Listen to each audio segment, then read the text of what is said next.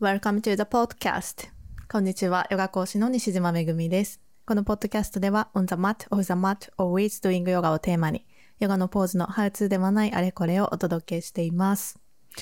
というわけで今日は前回お知らせしたようにシーズン3のファイナルエピソードとなります。シーズン3は歴代最長のシーズンでもう1年以上やってきたのかな？と思うんですけど、まあちょっとね、ちょうどあの区切りもいいタイミングなので、一度こうシーズン3ファイナルということで、またね、ちょっと少し休止して皆さんあの次のシーズンを楽しみにお待ちください。で、今日はまあちょっと今の私の心境とか、まあそういうものをちょっと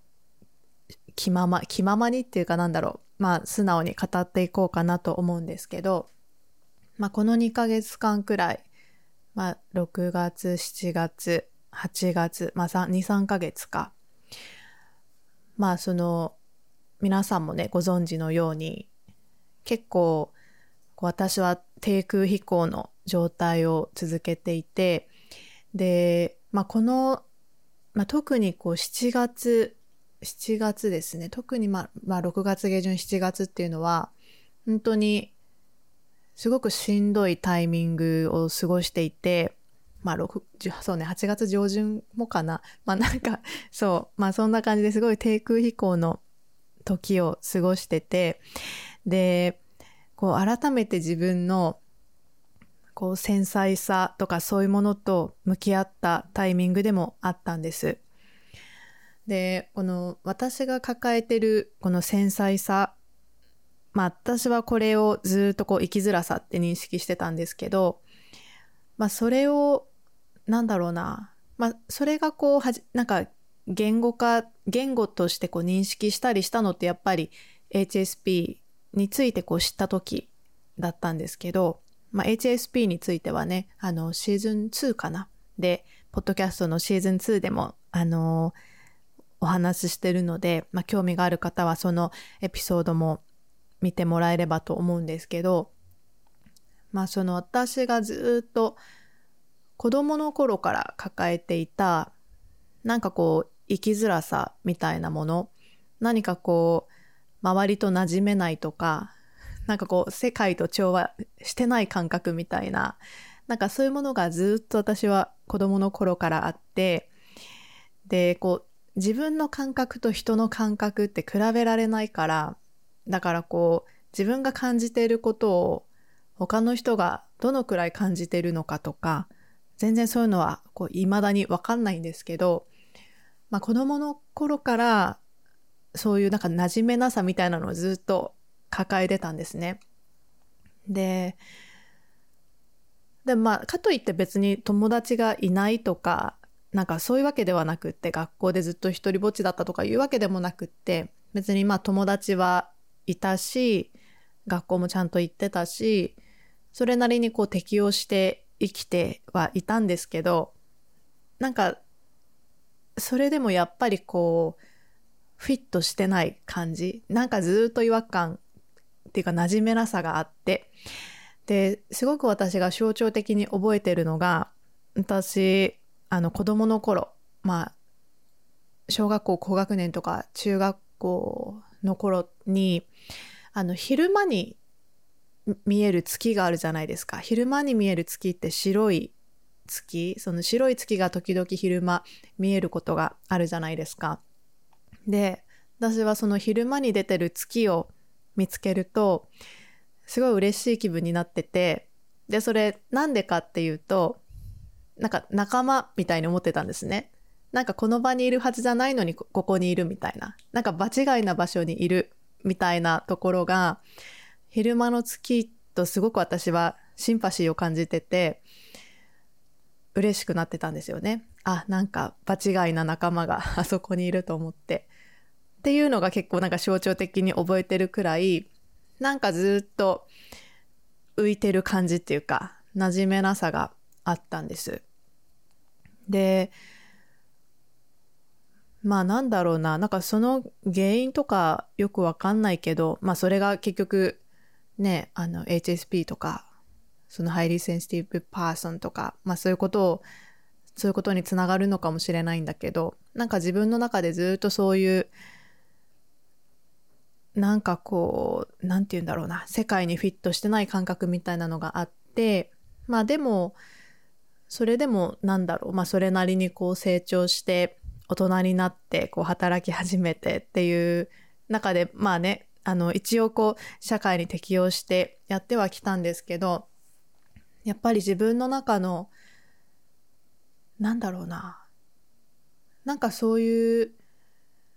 まあその時は自分が別に繊細だとかは認識してなかったんだけど、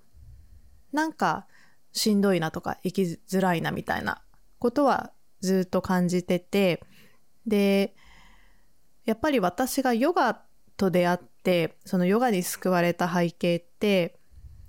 まあね、プロフィールとかでも書いてますけど、やっぱりそのヨガの持ってる、あの、教えっていうか、その心の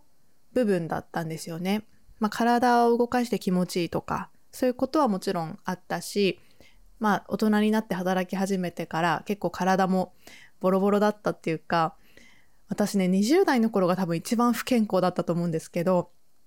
結構ね、ヨガする前とか、まあ、まだちゃんとそんなにヨガをがっつりしてなかった20代の頃、まあ、がっつりしてなかったっていうか、まあ、すごいこう会社員としてものすごい忙しく働いてた20代の頃って結構ね今から考えるともう本当に今から考えるとすごい遠い記憶のように思えるんだけど、結構すごい不調を抱えてたんですよ、あの頃って。もうなんかすごい激しい便秘だったし、とか、なんか風邪を一回ひくと全然治らなくて、なんか2ヶ月くらいずっと声がおかしいとか、なんかそんなこともあったし、もうね、あの、なんかストレス、仕事のストレスかかると、すごいお腹が痛くなって、で、なんか病院に行っても結局ね病院に行ってもなんか原因ってよくわかんないからなんかまあなんだろう薬とかもらって帰ってたのかな。あんまりなんか覚えてないけどまあそんな感じで結構 あの不調のデパートみたいな感じだったんです20代の頃って。でまあそういうのもあったけどやっぱりその私がずっとこうヨガを続けてきた背景ってなんかその自分の中にある生きづらさをなんかその生きづらさとどう付き合っていくかとかなんかこれはどうしたらどうすれば解消するんだろうとかどうすれば心穏やかに平和に生きられるんだろうっていう問いかけをずっとずっとこうなんかヨガを通してなんかそれが知りたくてなんかどうすればこう普通に生きられる自分になるんだろうっていうなんかその試行錯誤だったんですよね。こう私とヨガの関係って。だからだからこう私が別にあのヨガで痩せるとか なんかあのそういうの全然興味がないのはまあまあそう興味がないんですけど、まあ、ヨガでねまあ興味がないっていうとあれだけど、まあ、私自身は全然そういう目的でやってないから別にあのヨガでこう痩せたりとかウエスト細くしたりとか全然そんな私が興味ないのはそもそも私がそこを目的にして練習してなかったからでずっとずっとなんかどうすれば楽に生きられるんだろうっていう問いかけだったんですよ。なんかもう問いかけ続けててなんかその答えがその答えがここにはありそうだしなんかうんなんだろうなんかそういう自分になれるなれるんじゃないかっていうところで、まあ、ずっとずっとやっぱりこう続けてきたんですよね。でやっぱりヨガを始めたことでまあこれもいろんなとこで言ってるけどすごくこう自分自身の心の癖に気づいたりとかものの見方こう自分がどういう視点で世界を見ているかとかそして別にそれがそれはあの万人に共通のことではなくってみんなそれぞれ違う視点で世界を見ていてそれは持って生まれたもともとの性格もあるし育った環境によって作られるところもあるし何か子供の頃の経験とか、まあ、学生時代の経験とかそういう後からこう後から得た後からやっぱりそうやって影響を受けたことによってなんか認知にね影響することもあるし、まあ、人それぞれ本当にいろんな視点から世界を見ていて世界は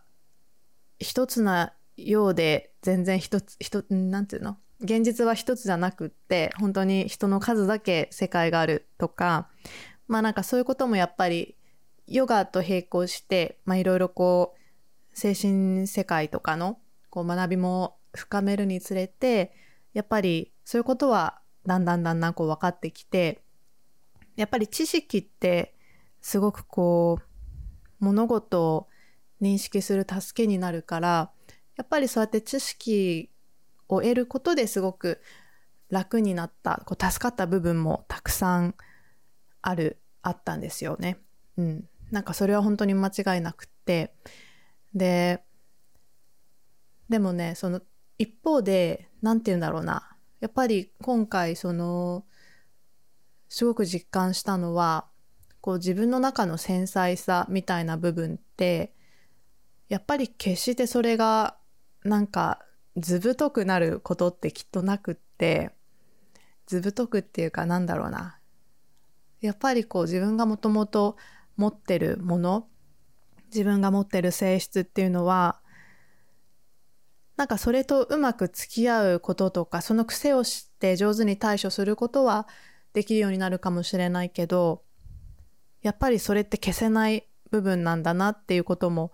なんかすごく分かったし今回ねすごく自分の中でなんかなんて言うんだろうな自分の中で今回すごい出てきた思いであなんかこれはすごい被害者意識だなって思ったんですけど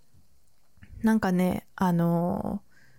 まあ社会を見てても思うんだけどなんか結局こう繊細な人がどうしてもこう傷つく立場になったりするじゃないですか。なんか普通の人だと何とも思わないようなことにやっぱり傷ついたりとか なんか打ってこうえぐられたりとかするからあの何て言うんだろうなあ結局なんか傷つくのは私かみたいなことを、まあ、今回もすごい思ったんですよね。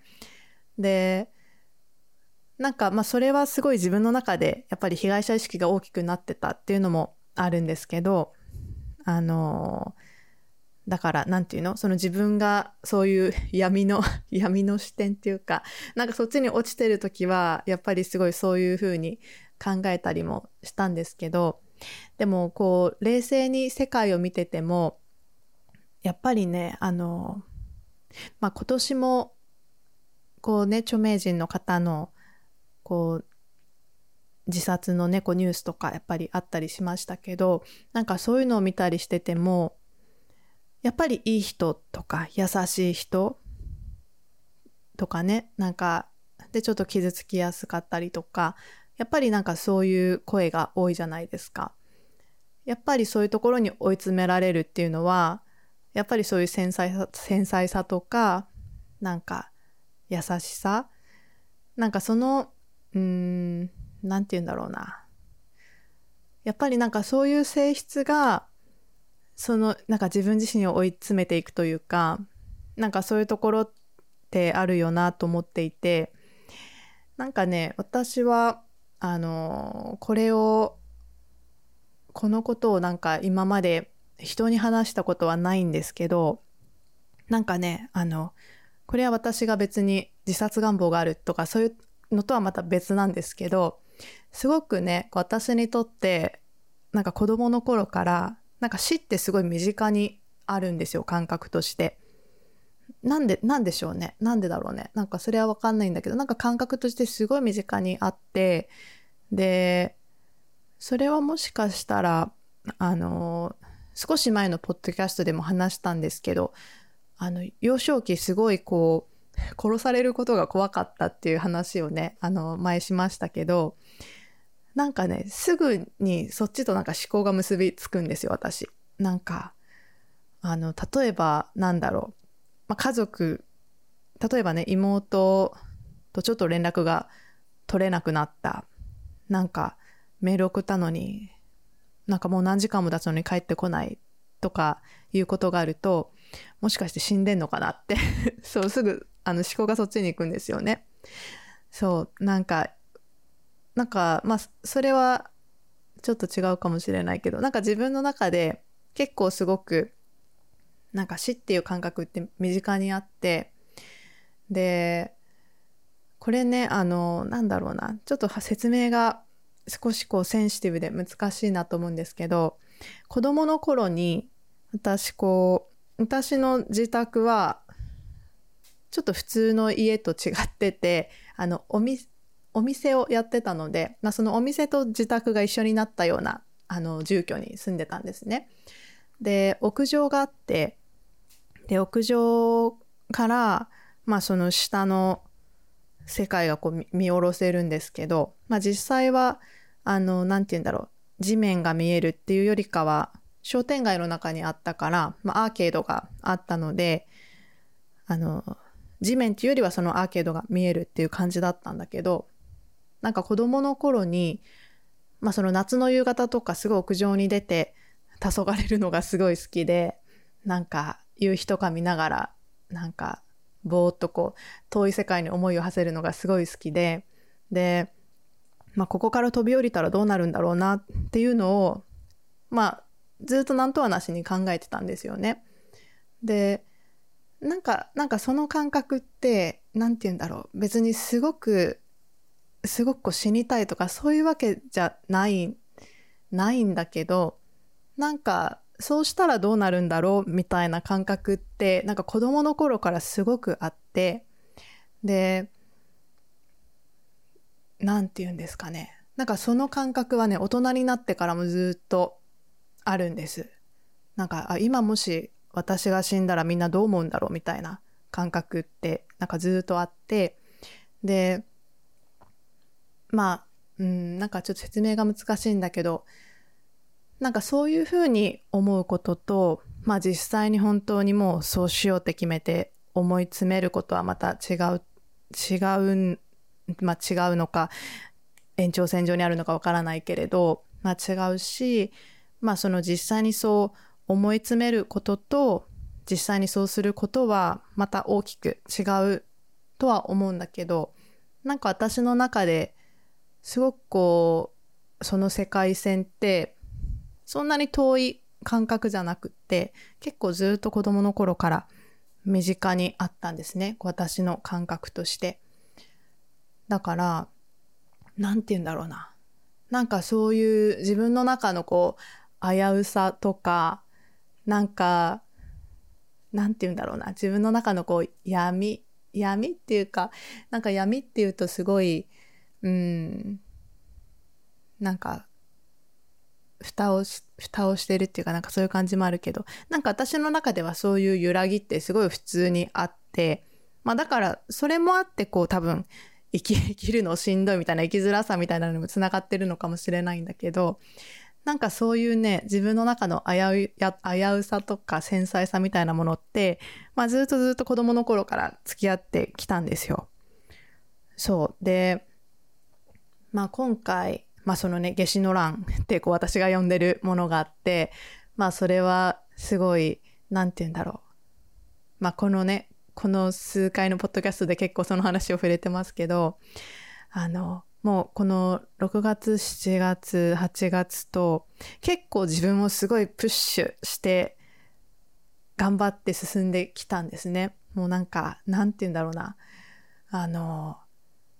結構ね、本当にやっぱりしんどいタイミングってあって、あ、もう、なんて言うんだろう。あ、もう本当に私、こう、どっか壊れてるなって自分で思うくらい、やっぱりこう、自分の思考回路も、やっぱりこう、正常じゃなかったし、何かが本当にもう自分の中の何かが壊れてるって、もうすごいはっきり思うくらい、やっぱり自分のこう情緒とか安定してなかったし、なんかそれに伴って、なんだろう。まあ、から、体もね、なんかちょっと、あの、不調が出たりとかもしたし、まあそんな感じで、結構ね、一日一日をなんか本当にしのいでるというかすごいこ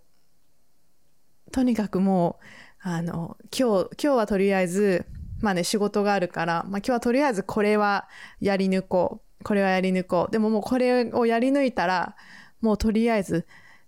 あとはもういいみたいな感じでなんかね全然先のこととか考えられなかったしこうなんて言うんだろう本当にもう明日どうなってるか分かんないっていうかなんだろう。もう自分がこれ今どこに向かってるのかとかなんかどういう未来を描いて進めばいいのかとかなんかそういうのも全然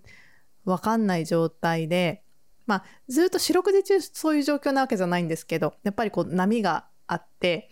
なんかあもう大丈夫平気元気っていう感じに感じの自分になる時もあればやっぱりガッてこう落ち込んでいやもうなんかそう自分の中でね半数が始まってガッて落ちる時とやっぱりすごいこう繰り返しててなんかねもうそれもこう自分で読めなくてなんかどういうきっかけでそういうふうになんか波がこう変わるのかとかもなんかやっぱり自分の中で読めなかったしまああとはやっぱりそういう自分をもうコントロールするっていう感覚もこう手放してたというかやっぱりこ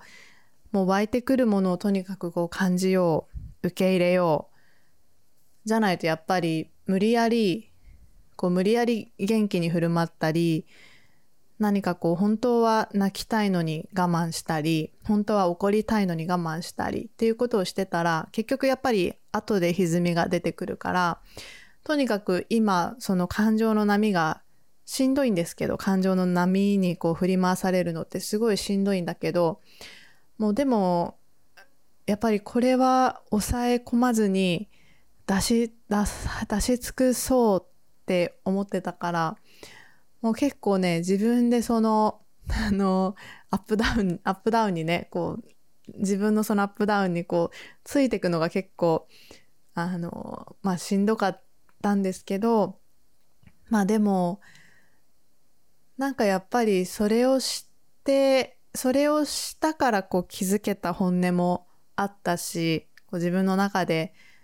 あやっぱりなんて言うんだろうこう自分の中のこう変わらない思いだったりあ私は私が本当に大切にしてるのはこれなんだっていう気づきだったりそういうこともあったからまあ今ねそう今とりあえずこうなんて言うんだろう一周一周回ってっていうか一周回ったのかな？回る回ると元の場所に戻ってきてるからそれはそれは違うね。なんか戻ってはない。戻ってはないんですよ。一歩こう進んだのかな。そう戻ってはなくって確実に。まああのー、その2ヶ月前の私が想像してなかったというかなんかまあそうね。なんかやっぱりこう人って強いなっていうかなんか時間が解決してくれる部分もあるのかもしれないけどやっぱりあなんかやり抜いたなって感じたことがあってまあそれをね、あの、私一人の力だけではなくて本当にこう支えてくれた人だったり、こう一緒に苦しんだ人だったり、まあそういう人たちがいてこそ、なんか、なんて言うんだろうな。こう、ただ単に、うん、なんて言えばいいんだろう。破滅、破滅、破滅の道。破滅の道っていうとなんかすごいけど、まあでも本当にそこに行くかもなって思うくらいだったから、そう、でもまあそこに行かずに何かこう、ちょっと前に進めた感覚を、まあね、この数日得られたっていうのは、一個こうなんか私の中で大きなステップだったなと思ってます。うん、なんかなんだろうな。まあ、今、今別に何かこう決断がで、結論が出たとか、すべてがこう完璧に収まったとか、なんかそういうわけではなくって、まあ、まだまだこう変化の途中、まだまだ変化の途中で、まあその変化もまだまだ多分最初の段階だと思うんですけどまだここからあのどう進んでいくのか全然わからないけれどまあでもなんだろうな。ちょっとね、まあ、このポッドキャストもシーズン3今日で最終回だしちょっとなんかもう7月 8月とすごい自分をいじめたなと思うからもう少しねあのこの秋はちょっとゆっくりしたいと思ってるんですけど、まあ、今いろいろ抱えてるものが済んだらちょっともう今年はあんまりこういろんなものを背負い込まずもうとにかく今自分がやりたいこととかそういうものにちょっと時間を使ってあとはちょっとゆっくりどこか行きたいなとかそういう妄想もしたりしてるんですけどまだ実際ねちょっとやらなきゃいけないことがあるからなんかすぐにすぐそんな風にのんびりはできないかもしれないけどまあちょっとねあのなんかもう その自分の繊細とさとか生きづらさとかちょっとそういうものから一回離れてゆっくりしたいなと思ってます。うん。まあでもなんかそういう中でもこう YouTube とかポッドキャストとかなんかその時その時でシェアできることをなんか伝えてこれたしなんかそういう意味であとねやっぱりこうやってなんかリアルタイムでいろいろこう話したりできるリアルタイムっていうかそう、まあ、現在進行形でこうやって話せる場とかできたのはすごいやっぱり良かったなと思ってて何かやっぱり何かこう私が言うことに対してこう皆さんからこう感想をもらったりとかリアクションいただいたりとかすることでやっぱり私自身もなんか励まされ励まされたりとかなんか学学ばせてもらったりとかそういうこともたくさんあったのであとちょっとねなんか視野を広げてくれるというかやっぱりこうしんどい時ってどうしてももう自分自分自分自分っていう感じでもう世界がすっごいギュッてもう狭まってるからなんかそういう意味でやっぱり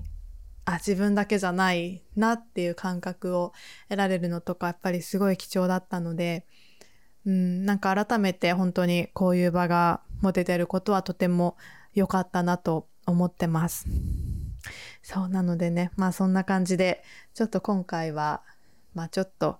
暗い話もありましたがまあでも本当これがねやっぱり私のベースなんですよこの自分の中の生きづらさっていうのをなんかどうしたらそれが楽になるのかっていうのがやっぱりずっとずっとずっとずっと私の根っこにあったことででまあそれをどうにかしたくてやっぱり私はヨガをずっと続けてきたしまあ何て言うんだろうまあ、ジャーナリングだったりそういうねヒーリングワークだったりそういうこともやっぱりそれを何とかしたくて取り組んできたっていうのがあるのでやっぱりね私にとってなんかそこって根幹なんですよね。なんかそこを自分自身がこう試行錯誤しながら学んできたこととか得た知識とかまあそういうことを通してまた誰かの人生が良くなったり楽になったりそういうことが起こるのがやっぱりすごい私は嬉しいし、うん、なんかそうやって助け合いながらなんかもうそういうねなんか優しい世界というかそうなんかそういう世界で生きられたらいいなと思ってます。はい。というわけで、皆さん今回もご視聴ありがとうございました。まあね、いろいろちょっと暗い話もしましたけど、あの、全然能天気な部分もあるから、あの、なんかね、やっぱりそういうこう、陰と陽、自分の中にもあるんですけど、まあ、そういう私もいるっていうお話でした。じゃあ皆さん、しばらくお休みに入りますが、また次のシーズンでお会いしましょう。ありがとうございました。